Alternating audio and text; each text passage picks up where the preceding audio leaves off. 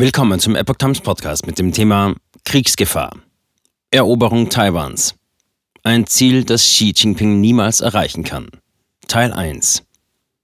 Ein Artikel von Dr. Tianliang Chang vom 8. Januar 2023. Welche Agenda wird Chinas Staatschef als nächstes vorantreiben, nachdem er sich auf dem 20. Parteitag im Oktober eine historische dritte Amtszeit gesichert hat? Viele Menschen spekulieren. Eine Schreckensvision wäre, dass Xi Jinping mit seiner Armee in Taiwan einmarschiert. Es gibt jedoch vier Gründe, warum dieses Szenario unwahrscheinlich ist. Ein Kommentar. Seit dem Krieg zwischen Russland und der Ukraine richten sich weltweit die Blicke nach China. Die Vereinigten Staaten, die Europäische Union sowie internationale Denkfabriken teilen eine Befürchtung. Die Kommunistische Partei Chinas, KPC, unter der Führung von Xi Jinping, könnte die Gunst der Stunde nutzen und einen Krieg gegen Taiwan starten. Einige China-Experten halten dieses Szenario für denkbar. Sie warnen, Xi Jinping könnte seine Ambition auf eine lebenslange Herrschaft mit einer für die KPC bedeutenden historischen Errungenschaft untermauern, eine kriegerische Eroberung Taiwans. Allerdings gibt es vier Gründe, die einen derartigen Krieg als unwahrscheinlich erscheinen lassen. Technologie als Schlüssel der Machterhaltung der KPC. Obwohl China ein bedeutendes Produktionsland ist, ist es dennoch keine Produktionsmacht. Fast alle Schlüsseltechnologien befinden sich in den Händen anderer Länder. Der Fall des chinesischen Technologiekonzerns CTE verdeutlicht Chinas Abhängigkeit. Das US-Handelsministerium verhängte im Jahr 2018 eine Sanktion gegen CTE, nachdem das Unternehmen US-Waren illegal in den Iran und nach Nordkorea verkauft hatte. Demnach durften amerikanische Firmen sieben Jahre lang keine Technologien wie Chips oder Software mehr an CTE verkaufen. Das Geschäft des chinesischen Technologieriesen geriet infolgedessen enorm unter Druck. Einem Bericht der Voice of America zufolge soll der chinesische Staatschef daraufhin den damaligen US-Präsidenten Donald Trump gebeten haben, CTE wieder ins Geschäft zu verhelfen. Auf die Frage hin, was China zu zahlen bereit ist, soll Xi Jinping 500 Millionen US-Dollar genannt haben. Darüber hinaus versprach er, die Geschäftsführung und den Vorstand von CTE abzusetzen.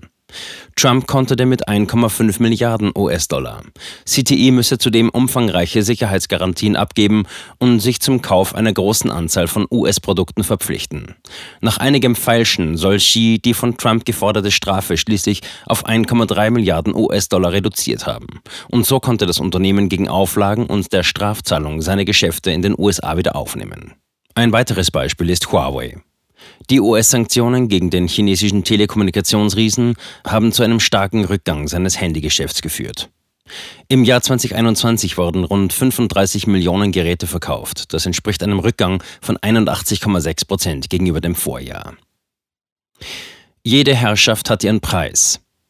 Es ist bekannt, dass die KPC die Stabilität ihres Regimes durch allgegenwärtige Überwachungskameras, Gesichtserkennung, Big Data-Sammlung usw. So aufrechterhält.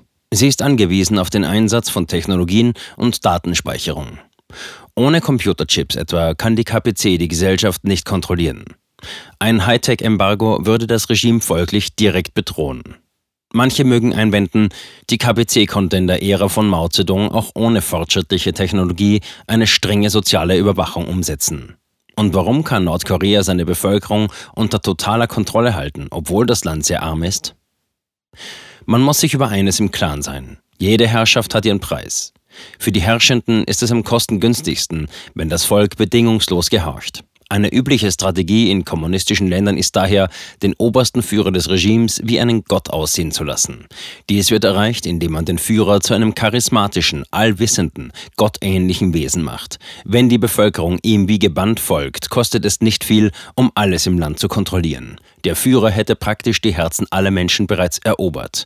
Aber China ist weit davon entfernt, dies zu erreichen. In den sozialen Medien erfinden viele Chinesen alle möglichen sarkastischen Spitznamen für den Staatschef. Die Plattform Xiaohongshu, das chinesische Instagram, soll laut einem Datenleck über 564 Begriffe mit ironischen Anspielungen auf Xi Jinping zensiert haben, wie zum Beispiel das Wort Xi Baozi oder Xi Chutuo. Baozi ist ein chinesisches Dampfbrötchen und Chutuo bedeutet Schweinskopf. Die KPC muss folglich auf externe Mittel wie die moderne Technologie zurückgreifen, um ihre Herrschaft aufrechtzuerhalten. Wenn Xi in den Krieg gegen Taiwan zieht, könnte dies seine Macht zerstören. Die Rolle der Wirtschaft. Nun kommt die Wirtschaft ins Spiel. Denn Technologien kosten Geld. Wenn die Kommunistische Partei Chinas ihre Herrschaft so abhängig von der Technik macht, muss sie die Ökonomie des Landes stützen. Im Haushaltsplan der Regierung gibt es jährlich einen großen Finanzpot für Ausgaben zur Stabilitätserhaltung. Damit werden beispielsweise Gehälter und die Ausrüstung der Polizei sowie die Kosten für Nachrichtendienste finanziert. Die KP Chinas gibt seit dem Jahr 2011 mehr Geld für ihre Stabilitätssicherung aus als für das Militär. Dies kommt einer Kriegsführung gegen die eigene Bevölkerung gleich. Wenn die Wirtschaft zusammenbricht, wird das Kontrollsystem nicht mehr funktionieren, denn die bewaffnete Polizei schützt die KP Chinas nicht aus Loyalität und Überzeugung, sondern nur um einen Gehaltscheck zu kassieren. Ein Krieg gegen Taiwan würde die Wirtschaft Chinas zum Einsturz bringen und das Leben der chinesischen Bürger unerträglich machen. Westliche Staaten würden Sanktionen gegen das Regime verhängen und der Handel auf dem internationalen Markt würde erschwert. Seit dem Massaker auf dem Platz des Himmlischen Friedens im Jahr 1989 versucht die KPC ihre Macht zu legitimieren, indem sie sich als leistungsfähig und wirksam zeigt. Das heißt, dieses Regime ist nicht rechtmäßig autorisiert. Das Leben vieler Chinesen hat sich durch die Reform- und Öffnungspolitik sowie die Aufnahme Chinas in die Welthandelsorganisation wirtschaftlich verbessert. So haben die allermeisten nicht laut hinterfragt, warum die Kommunistische Partei Chinas die Alleinherrschaft im Land hat. Ein wirtschaftlicher Abschwung würde folglich die Rechtmäßigkeit des kommunistischen Regimes auf eine harte Probe stellen. Xi Jinping kann es sich aus diesen Gründen nicht leisten, Taiwan militärisch anzugreifen. Der dritte Grund ist Xis Sorge um die Sicherheit seiner eigenen Macht. Der vierte Grund ist die Frage, ob er den Krieg gewinnen kann. Diese beiden Aspekte werden im zweiten Teil dieses Beitrags diskutiert. Zum Autor.